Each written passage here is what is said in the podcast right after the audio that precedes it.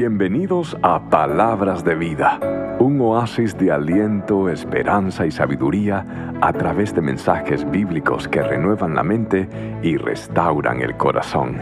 Espero que este mensaje te sea de mucha bendición.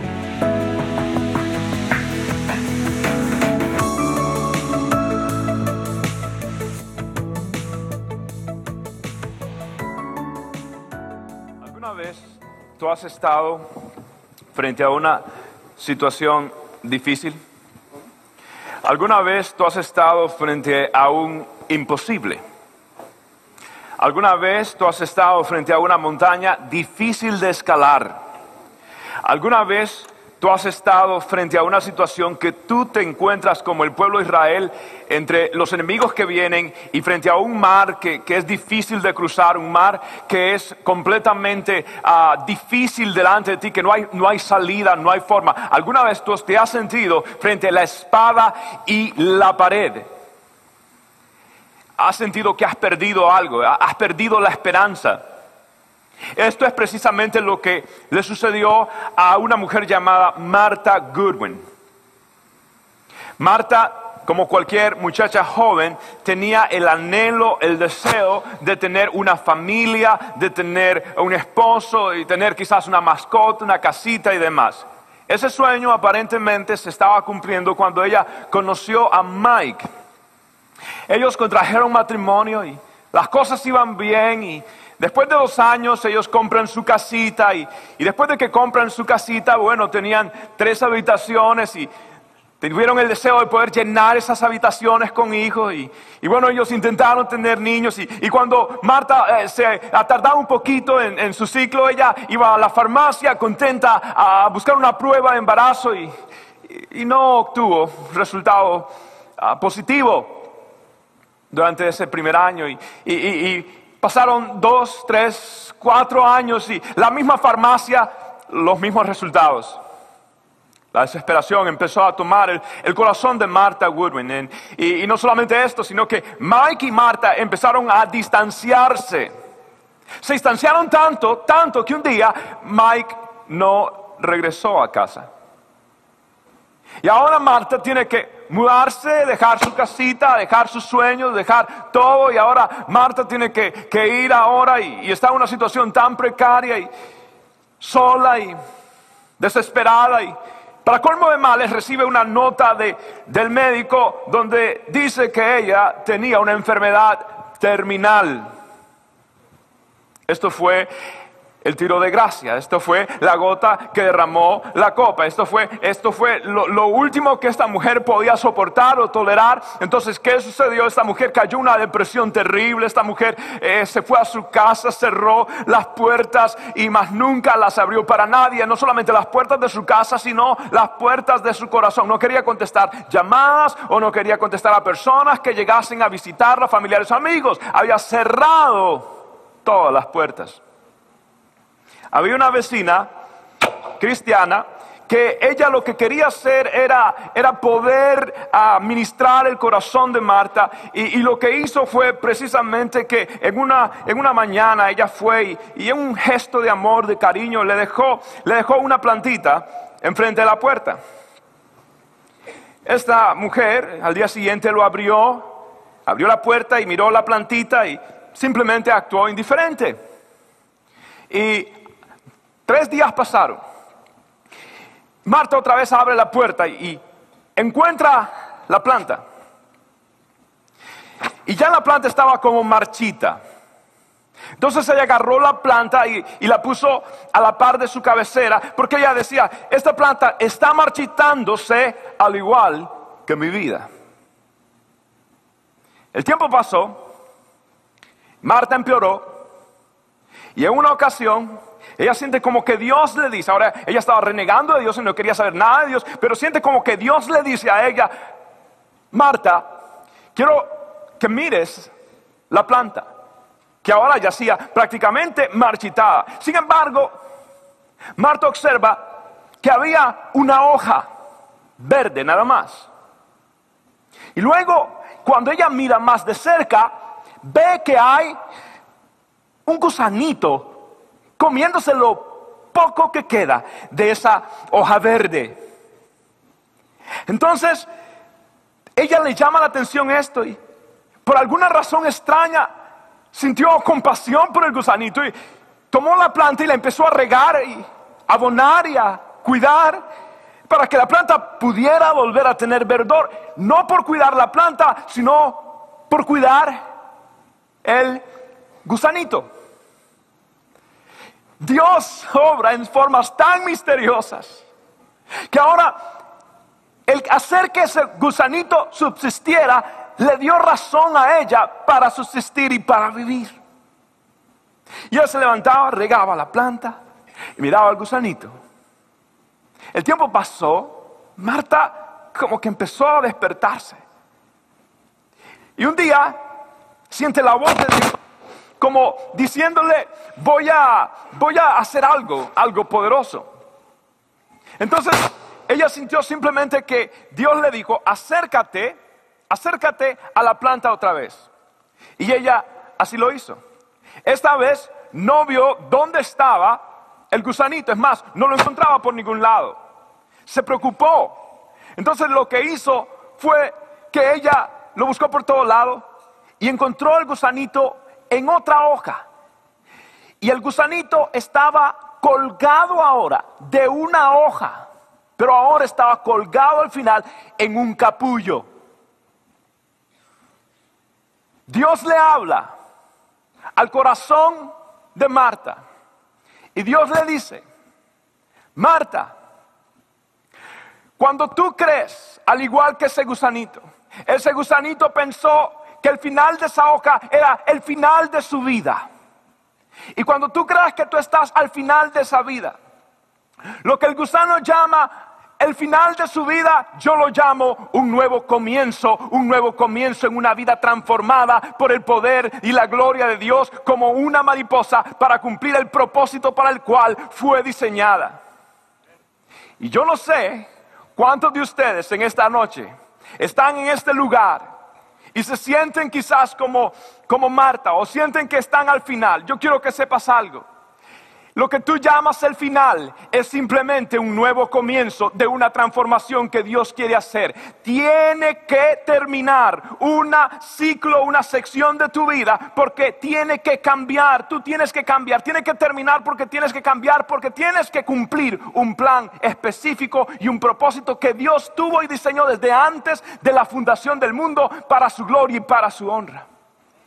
Ahora, cuando yo hablo de esto, esto es algo importante. Yo quiero que sepas, al igual que Marta, tú puedes perder Puedes perder el trabajo, puedes perder una oportunidad, puedes perder la salud, puedes perder una relación, pero lo único que tú no te puedes dar el lujo de perder es la fe y la esperanza de que tienes a un Dios poderoso, un Dios de lo imposible, un Dios que puede levantarte aún de la muerte, que puede Dios hacer. Cuando tú crees que no queda nada, es el comienzo de los recursos divinos para tu vida. Así que no importa lo que estés pasando, tú puedes perder muchas cosas, pero no puedes perder la fe. ¿Por qué? Escucha esto.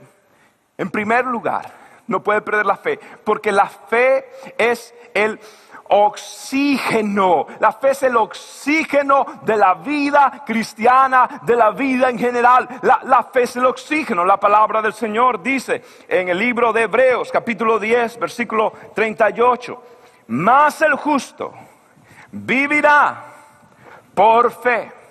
Más el justo vivirá por fe.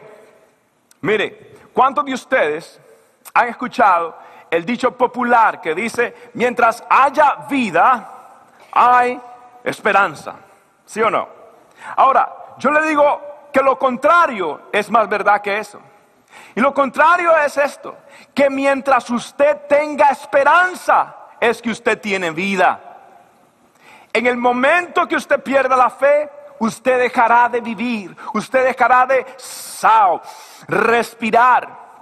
En el momento que usted deje de creer de que usted puede tener un mejor mañana, un mejor futuro, una intervención directa de Dios, en ese momento usted va a dejar de vivir y usted solamente va a subsistir. ¿Qué es lo que hace a una persona que ha perdido un empleo, levantarse cada mañana, revisar todos los anuncios de, posiciones abiertas. ¿Qué es lo que hace ese, a ese hombre, ese empleado, buscar trabajo? ¿Qué es lo que hace al hombre de negocio que su compañía de pronto está bajando y, creer de que ese tiempo de vacas flacas va a pasar y que Dios va a proveer y, lo impulsa a, a seguir enfrentando la crisis? ¿Qué es lo que lo motiva a ese hombre, usted cree? La fe.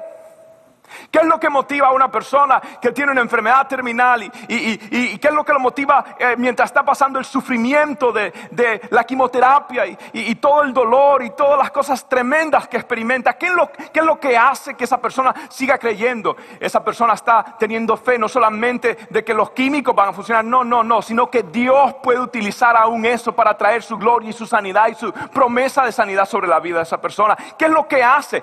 No puede perder la esperanza, usted puede perder todo, pero no puede perder la fe y la esperanza, porque ese es el oxígeno de la vida. Dile al que está a la par, no pierda la esperanza. Bueno, eso fue precisamente lo que hizo una muchacha soltera de la iglesia. Le manda a otra muchacha una foto que también es soltera, ¿ok? Entonces dos solteras comparten esta foto de esta señora.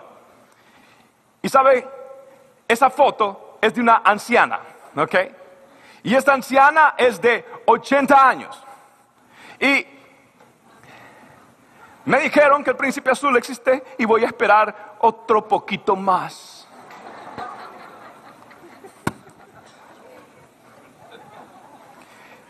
Yo quiero que sepa que la otra muchacha no crea que recibió esperanza y motivación. Dijo, no, si eso es lo que me espera, mejor que el rapto venga de una vez. No pierda la esperanza. Dios todavía puede hacer algo. Dios todavía quiere hacer algo. ¿Sabe por qué? Porque en segundo lugar, lo que hace la fe es que la fe se imagina el futuro e inspira el presente. La fe se imagina el futuro, un futuro mejor, y lo que hace es tomar prestado de ese futuro e inspira a enfrentar este presente. Es más, la palabra del Señor dice en Salmo 27, versículo 13, yo quiero que usted se lo aprenda y lo repita un par de veces. Lea conmigo, dice, hubiera yo desmayado si no creyese que veré la bondad de Jehová en la tierra de los vivientes. Una vez más, hubiera yo desmayado si no creyese que veré la bondad de Jehová en la tierra de los vivientes. Salmo 27, 13. Lo puede repetir conmigo una vez más. Hubiera yo desmayado si no creyese que veré la bondad de Jehová en la tierra de los vivientes. Salmo 27, 13. ¿Podría cerrar sus ojos y repetirlo después de mí? Hubiera yo desmayado si no creyese que veré la bondad del Señor en la tierra de los vivientes. Esto es tremendo. Esto es precisamente lo que Dios quiere. Que Dios quiere que usted se aferre a esta palabra. Y David dice, muy probablemente yo hubiera completamente desmayado, completamente decaído, completamente destruido si yo no hubiese creído que veré la bondad de Dios en la tierra de los vivientes. La razón que me sostuvo, la razón que no caí fue porque tenía fe de que Dios iba a hacer algo, e iba a hacer algo poderoso, e iba a hacer algo impactante. Eso es lo que Dios está diciendo. la Biblia describe la fe de esta forma. Yo quiero que usted vea la descripción bíblica de lo que es la fe. Y es en Hebreos capítulo 11. Y en el versículo 1, esta es la descripción de la fe.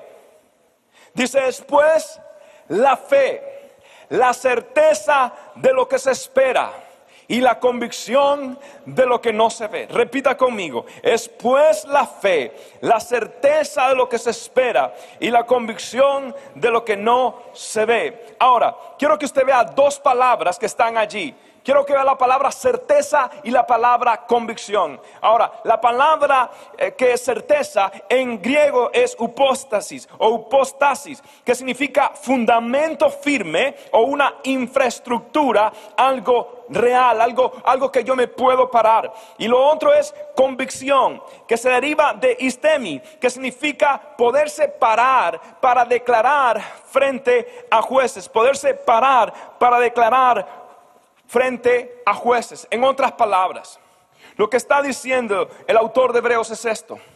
Cuando yo enfrento las situaciones de la vida, cuando yo veo cualquier situación en mi vida, lo que me hace a mí ponerme de pie, lo que me hace a mí pararme es la fe que yo tengo en Dios. Cuando yo estoy enfrentando cualquier cosa, mi fundamento, mi firmeza es que yo he creído que Dios es fiel y que Dios cumple lo que ha prometido. Así que yo me voy a parar y yo voy a enfrentarme, voy a ocupar mi lugar. Y no importa, no importa cuántos jueces me acusen, no importa cuántas personas vengan, aunque un ejército acampe alrededor de mí, no temerá mi corazón. Y aunque contra mí se levante guerra, yo estaré confiado, porque confiado en el Señor que me puede libertar. Esa es la fe, ese es el fundamento. Cuando yo le preguntaba, por ejemplo, al pastor Miguel González en Cuba, y él me comentaba de cómo es difícil porque los pastores ganan solamente como 12 dólares al mes y, todo esto es difícil de, de poder sobrellevar. Y, le preguntaba cómo hacía pastor y me decía, pastor, es, que de verdad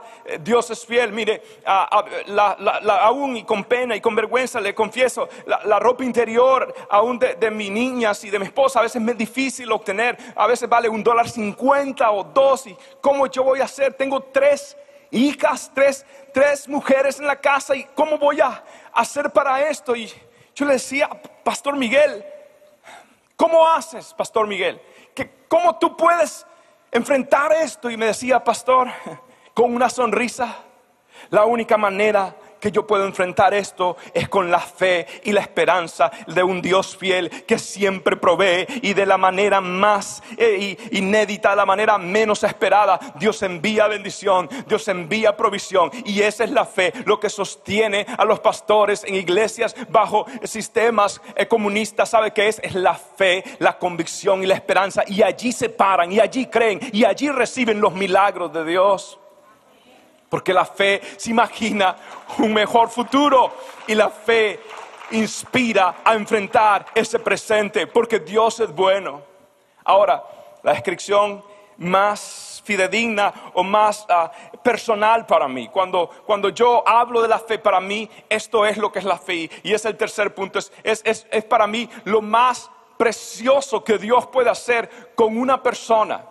Y es que cuando yo hablo de la fe, Realmente yo estoy creyendo que Dios hace lo imposible con lo improbable. Fe es creer que Dios hace lo imposible con lo improbable.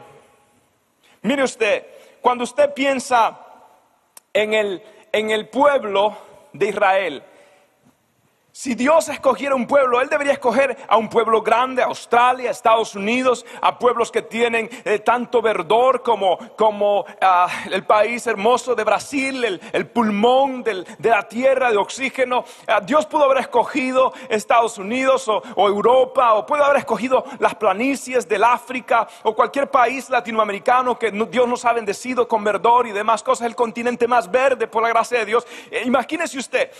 Y Dios de todos, de todos, ¿sabe a quién escoge? A un pueblo pequeñito que si usted busca Israel en el mapa mundi, si usted busca el pueblo de Israel, va a ser difícil encontrarlo. Y usted tiene que hasta tener señales de flechas para que usted pueda entender dónde está el pueblo de Israel. Es el pueblo más minúsculo, más pequeño. Y no solamente eso, es desértico. Eh, lleno de problemas, de división. ¿Y a quién escogió Dios de todos los pueblos de la tierra? Escogió el más pequeño, escogió el que menos las personas escogerían. ¿Sabe por qué? Porque Dios se quiere glorificar en el pueblo de Israel y es el pueblo escogido y han venido a atacarlo por años, por centurias, han estado en diáspora casi por tres mil años y ese pueblo nunca ha desaparecido. ¿Sabe por qué? Porque Dios sigue siendo el Dios de Israel y es precioso y es un Dios fiel a sus pactos con el pueblo de Israel. Ese es el de todos. Dios hace lo imposible con lo improbable.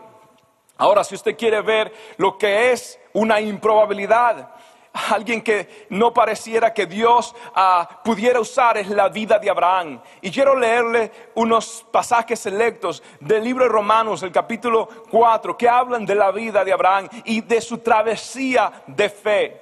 Mire usted en el versículo 18 del capítulo 4.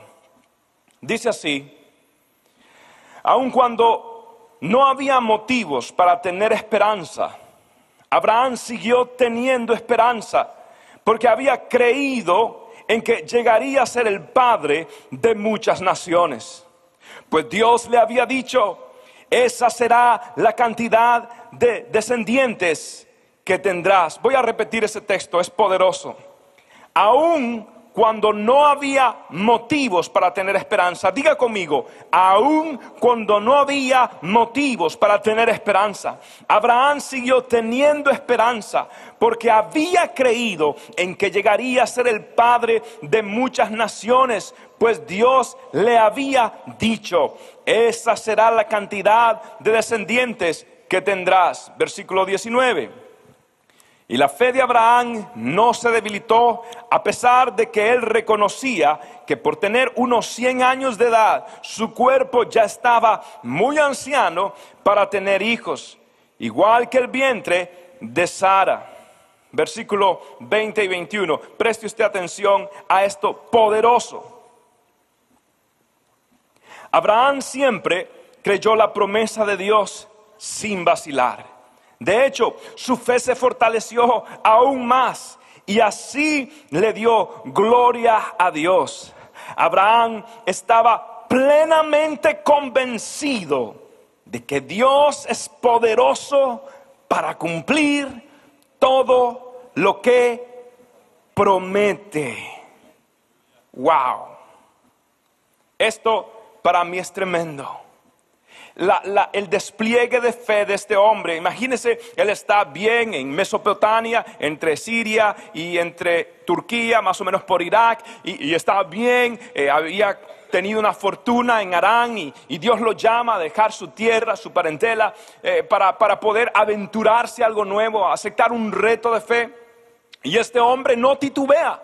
Este hombre, Dios le dice, quiero que te vayas. Y al día siguiente le dice a su esposa, mi amor, prepárate, nos vamos. Ahora, eso es un acto de fe, ¿sí o no? Un acto de fe. ¿Y, qué podemos decir de Sara? Imagínense mujeres, que su esposo venga hoy y le diga, mi amor, toda la casita que hemos luchado con tanto tiempo y todo el esfuerzo, mañana, mañana nos vamos de aquí. ¿Y a dónde? No sé, pero nos vamos, es lo único que sé. ¡Wow! ¿Usted no cree que también Sara tenía fe? Porque yo estoy seguro que usted, si su esposo le dice hoy, mi amor, mañana nos vamos, ustedes mujeres seguro que dice, ah, sí, mi amor, ¿verdad que sí?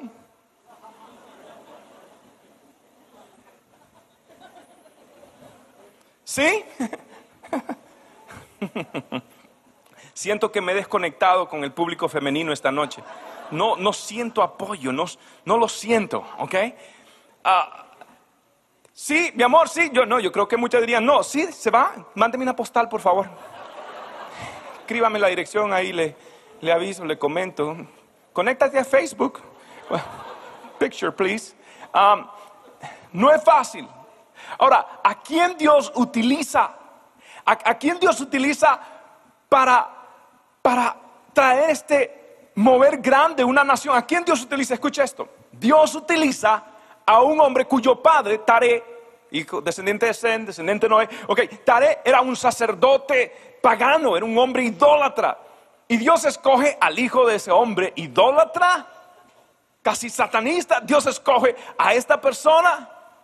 Y a, y a quien escoge más, escoge a un hombre ya ya viejito, ok, tenía 100 años y, Sana 90 y, Dios le dice, voy a darte descendencia, voy a, voy a bendecirte. Escuche, ¿A quién escoge Dios? Es más, yo le pregunto, si a usted le dijeran, escoge, escoge a una pareja para que puedas empezar una, nueva familia y puedas empezar una, nueva, un barrio y puedas empezar una nueva nación.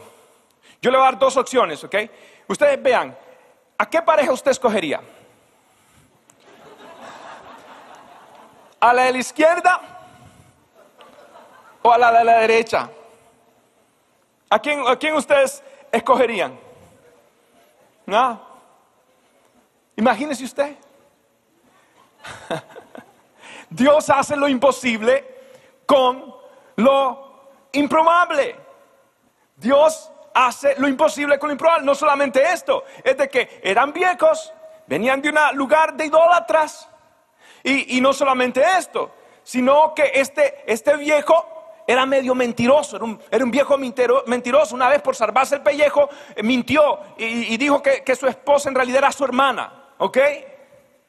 Bueno, la Biblia no dice de pellejos ni nada de esas cosas, pero, pero créanme que habían. A los 100 años tiene que haber algo. La cuestión es, Dios utiliza a este, el padre de la fe, que por su seguridad compromete su integridad. A este es el hombre que Dios va a utilizar. ¿Por qué Dios hace esto? Lo imposible con lo improbable.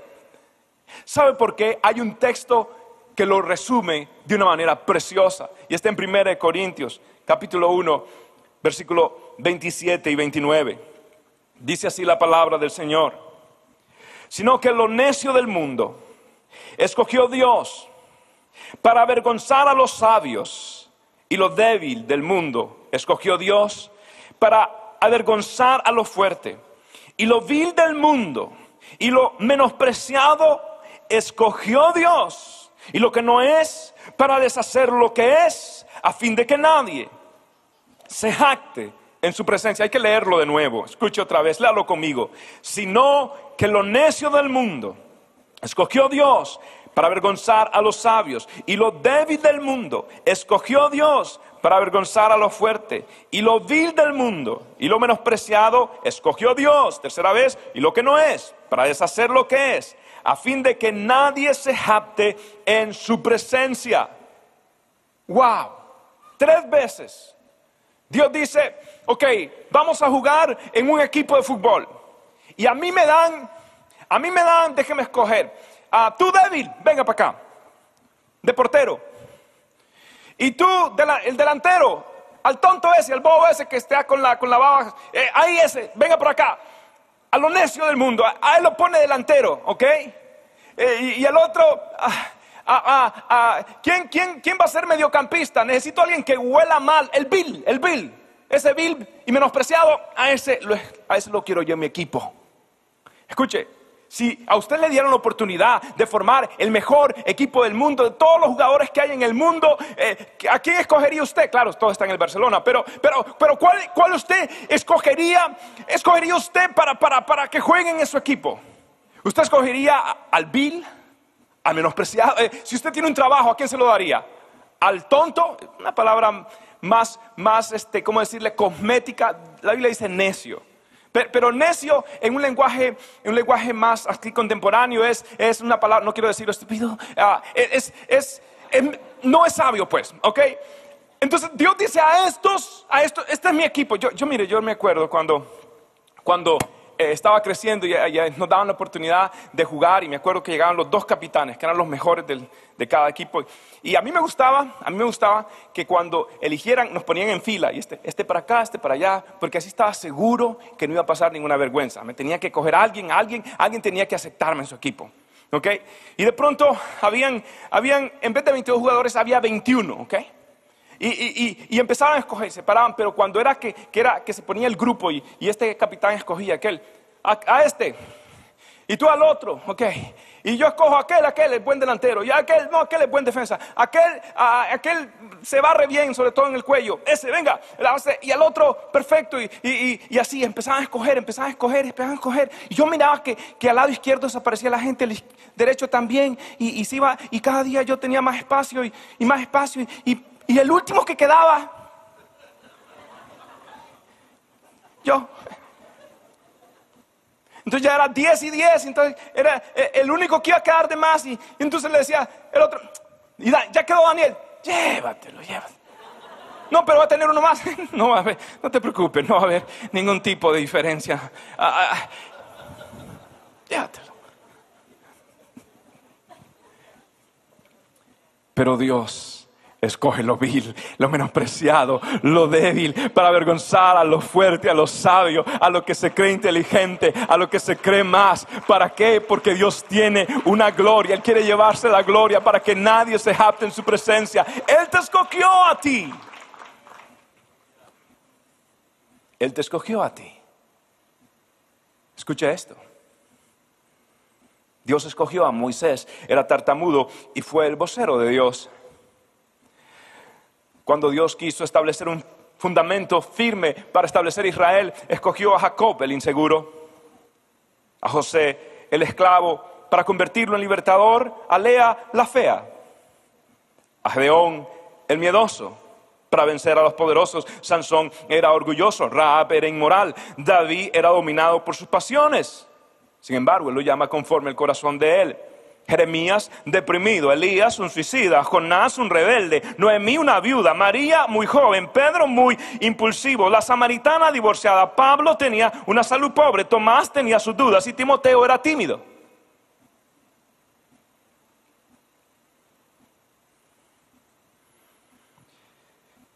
Dios nos está enviando un mensaje. Nos envía un mensaje a los que no somos tan populares a los que no tienen muchos amigos en Facebook o muchos seguidores en Twitter. Dios envía un mensaje a los, a los que en otras sociedades le llaman desechables. Dios envía un mensaje, un mensaje poderoso. Y Él empieza a escoger a personas que aparentemente no tienen con qué responder. Y de pronto Dios utiliza, Dios utiliza a una madre soltera para empezar un grupo de vida en nuestra iglesia y, de pronto utiliza a un hombre que creció sin un padre para poder ser mentora a los jóvenes. Dios de pronto utiliza, ¿saben a quién Dios utiliza para el ministerio de prisiones? El, ministerio de prisiones más grande en los Estados Unidos se llama uh, Prison Fellowship. ¿Y sabe quién es el líder? Chuck Colson. ¿Y quién es Chuck Colson? Un hombre que fue a la cárcel y Dios utiliza a alguien que estuvo en la cárcel para ahora traer libertad a los presos. ¿A quien utiliza a Dios para traer consuelo a los que están quebrantados? A Johnny Erickson Santara, una mujer que es parapléjica. Y, y Dios de alguna manera está enviando un mensaje. Si usted se sube, si usted se trepa a su árbol genealógico, usted encontrará más de una manzana podrida. Usted encontrará al primo patán, al tío alcohólico, a la tía que hablaba mucho en lenguas y nunca se callaba, sobre todo para chismear. Usted se encontrará que hay de todo. Usted se encontrará que, que al igual en el árbol genealógico de Jesús hay 42 parientes, lista Mateo, y de esos 42 parientes, todos con carácter cuestionable, más una de las bisabuelas de Jesús hizo pasar por ramera para poder eh, hacer que Judá eh, cumpla un pacto. Y la otra bisabuela de Jesús no se hizo pasar por ramera, era ramera. Y ella era la madame de la zona roja o rosa de Jericó, Raab. Dios, Dios utiliza, y, y en ese árbol genealógico, utiliza a David el cual vencía gigantes, pero nunca pudo vencer su testosterona. Él usa Salomón, que tenía más mujeres que sabiduría. Y en su árbol genealógico Dios, Dios utiliza un montón de mequetrepes, un montón de ignorantes, un, un montón de débiles, un montón de personas que han fallado y de alguna manera el héroe de todo esto es el Señor. El héroe de, ese, de, ese, de ese relajo moral. Ahí está el Señor usando, restaurando, sanando, perdonando, escogiendo, limpiando, utilizando y dando victoria para su gloria, eh, por a través de lo vil, lo menospreciado, lo necio del mundo, a fin de que nadie se jacte en su presencia y diga, ahora Israel, no fue mi mano el que lo hizo, no fue mi mano el que lo venció, obtuvo la victoria. Si nosotros estamos aquí parados, ha sido por la gracia y la misericordia de Jehová, no fui nosotros, David decía, no a nosotros, oh Jehová, sino a tu nombre sea la gloria, el honor y el poder, bendito su nombre. Esto es la historia de Dios. La historia de Dios es un cerco con muchos agujeros que permiten ver las debilidades de estos hombres y de estas mujeres. No los oculta, no le da un esmalte, un barniz, no le da nada cosmético, sino que lo deja al rojo vivo para que usted pueda ver, porque quizás en sus historias podemos ver nuestra historia. Y podemos ver que en sus victorias nos dan esperanza para creer que Dios, a pesar de mis errores, a pesar de mis fracasos, a pesar de mi pasado, Dios puede utilizarme para su gloria y para su honra. Y que lo único que puedo hacer es ponerme en su mano y decir, Señor, aquí estoy, heme aquí, Señor, haz de mí lo que quieras. A un lado todo lo que ha pasado, a un lado todos mis errores. Ahora voy a seguirte del espíritu, con el alma, con el cuerpo, con mi fuerza, con mi corazón. Porque sé algo que el que mucho que se le ha perdonado, mucho ama. Y voy a ser como aquella mujer rompiendo alabastros para que el olor y la fragancia de la gloria de Dios llene a todos los que están en esta casa, diciendo todos, ¿cómo es que Dios puede utilizar a esta persona? No lo sé. Lo único que sé que es Dios el que hace todo y simplemente somos instrumentos. Y ahora usted y yo, cada vez que alguien viene a decirnos algo, usted y yo decimos, no, no, no nosotros. Al Señor sea toda la gloria por lo que ha hecho en mi vida. Es todo. Es todo lo que sé. Es todo lo que puedo decir. Hay un texto en la Biblia y con eso quiero concluir esta noche que toca mucho mi corazón, porque resume de manera magistral y, me hace pensar como en un, en un álbum familiar, en un retrato familiar. Este es el retrato y el resumen de todos los héroes de la Biblia. Dice así en Hebreos capítulo 2, versículo 11 y al 13, porción en la nueva versión internacional dice, tanto el que santifica como los que son santificados tienen un mismo origen. Por lo cual Jesús no se avergüenza de llamarlos hermanos. Y añade, aquí me tienen, con los hijos que Dios me ha dado. Mire, Jesús dice, aquí me tienen, junto a los hijos que Dios me ha dado. Y saben que yo no me avergüenzo de llamarlos mis hermanos. ¿Usted ha tomado alguna foto de la familia en alguna Navidad, en alguna boda o cuando ustedes se han reunido como familia? ¿Han tomado, tiene una, una foto del familión por casualidad? ¿Usted tiene una foto de su familión, alguno de ustedes? Y usted ve, es como un retrato. Usted está allí en el retrato, ¿sí? Y ahí está la familia, ahí está nuevamente el tío borracho, ahí está el primo patán, ahí está la tía que parece una lora. Ah, ah, ahí está mamá, papá, y mamá no fue perfecta, mamá, pero es, mi familia. Ahí está su hermana, la que usted le alaba los pelos, o, si era hermano menor, usted hermana menor, pues a su hermana mayor le alaba usted los pelos, quebraba dientes y demás. Eh, y usted tuvo cuánto lío con su hermana, con su hermano. Oh, y ahí está su primo, usted recuerda que de pronto no le paga una plata y de pronto, ah, pero, es su familia. Eh, es, eso, y, están ahí, hay tantas cosas que han pasado entre ustedes en la familia, pero ahí está el retrato. Ay, qué linda familia. Y uno dice, si supiera, hasta en las mejores familias. Ah, ahí está en el retrato.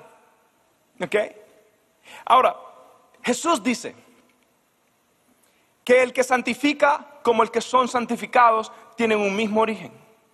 De modo que Jesús no se avergüenza de llamarlos hermanos míos, familia mía. Y añade Y dice, heme aquí al lado de mi familia. Heme aquí al lado de ellos. Y allí está Jesús en ese retrato de Hebreos capítulo 2. Ahí está Jesús con una foto, un retrato. Y ahí está David. Ahí está el hombre que nunca pudo vencer sus pasiones, aunque mataba gigantes. Ahí estaba, ahí estaba. Ahí está Salomón, el hombre que tenía nuevamente más mujeres que sentido común. Ahí está, ahí está Sansón, ahí está Raab, ahí está las personas.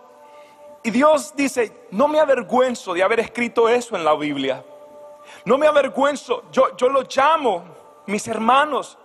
Porque a pesar de que me hayan fallado, a pesar de que me han negado, ahí está Pedro, el que me traicionó, ahí está. Somos familia. Allí está el retrato de Cristo Jesús, con todos tus errores. Y quizás en ese retrato, de pronto puedes ver tu rostro en el retrato. Porque también tú has fallado, también tú has cometido errores. Y Jesús te dice, pero eres mi familia. No me avergüenzo de llamarte mi hijo y heme aquí al lado tuyo.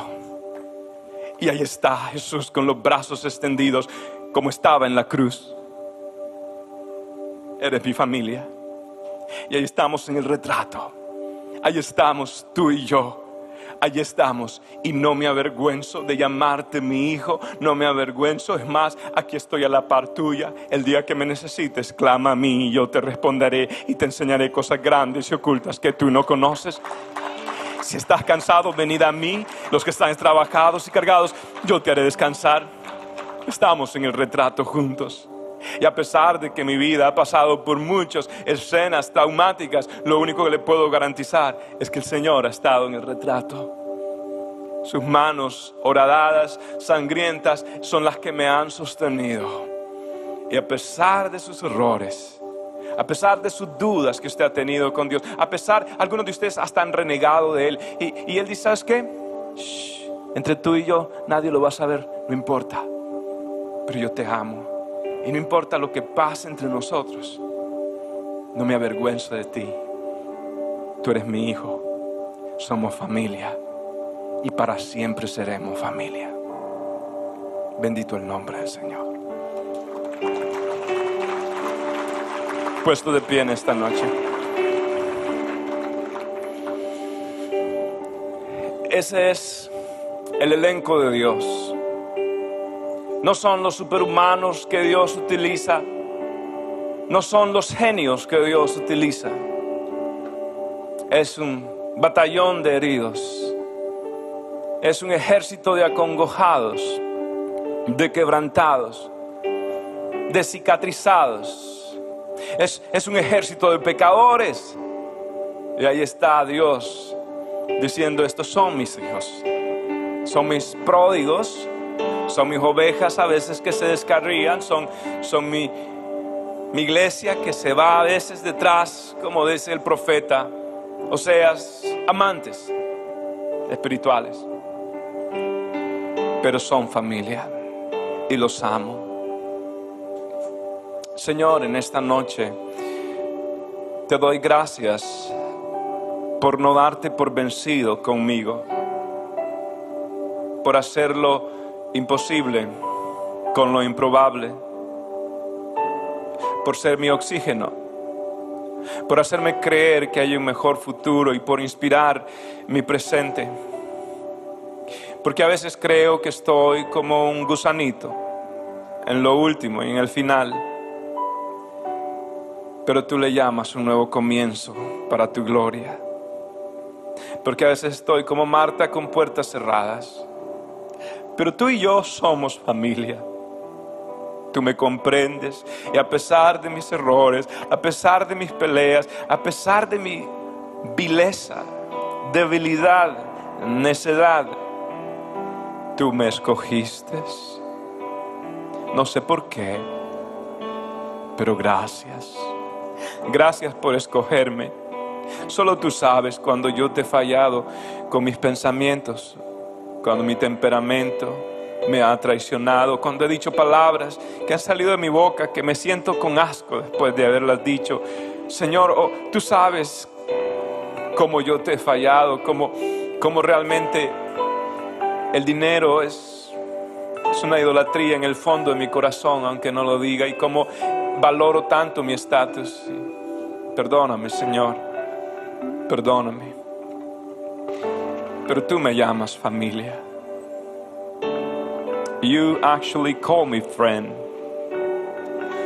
In spite of my mistakes and my sins, you love me, Lord. And you call me your family. And you call me and you stand next to me in that family portrait to say that I belong to you, that, that you belong to me. I am so thankful, Jesus. Gracias, Señor. Muchas gracias.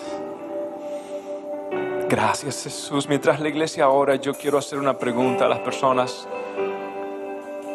Si tú en esta noche dices, pastor, yo quiero ser parte de ese retrato familiar con Jesús. Yo necesito a Dios, pastor. Yo yo no puedo seguir más sin Él. Yo, yo quiero entregarme a Él. Yo quiero darle los pedazos rotos de mi corazón, pero quiero dárselo a Él para que Él haga algo con mi vida, con mi pasado, con mis pecados, para que Él me dé esperanza, para que Él me salve. Pastor, yo, yo necesito a Dios. Si ese eres tú, mi amiga, mi amigo, escucha esto, yo voy a hacer una oración. Y allí donde tú estás, tú la vas a repetir, pero la vas a hacer de todo corazón. Tu vida va a cambiar para siempre y serás parte del retrato de la familia de Dios para siempre. Y lo único que tienes que hacer es pedirle perdón a Jesús invitarle a que sea el Señor de tu vida, el dueño de tu vida. ¿Quieres hacerlo? Él está con los brazos bien abiertos en ese retrato, en una cruz, para abrazarte, para aceptarte. Así que ahora es tu decisión. ¿Quieres hacerlo? Yo voy a hacer esta oración lo único que tienes que hacer es repetirla de todo corazón. Así que cierra tus ojitos y di allí donde estás, di Señor Jesús, gracias por amarme, gracias por perdonarme. Señor Jesús, he cometido muchos errores, di audiblemente, he cometido muchos errores y te pido perdón. Hoy hago un pacto de vivir para ti para el resto de mi vida. Te declaro como mi Señor, como mi Salvador, como el dueño de mi vida. Borra mi pasado. Dame fe y esperanza para mi futuro. Mi vida está en tus manos, Dios. Desde este momento y para siempre te serviré. Gracias Jesús por amarme por perdonarme y por hacerme tu hijo. Hago esta oración en el nombre del Padre, del Hijo y del Espíritu Santo. Amén y amén. Gracias por tu sintonía el día de hoy. Espero que puedas atesorar la palabra de Cristo en tu corazón para que puedas acercarte cada día más a Dios. Si este mensaje te es de bendición, compártelo con amigos y seres queridos. Bendiciones.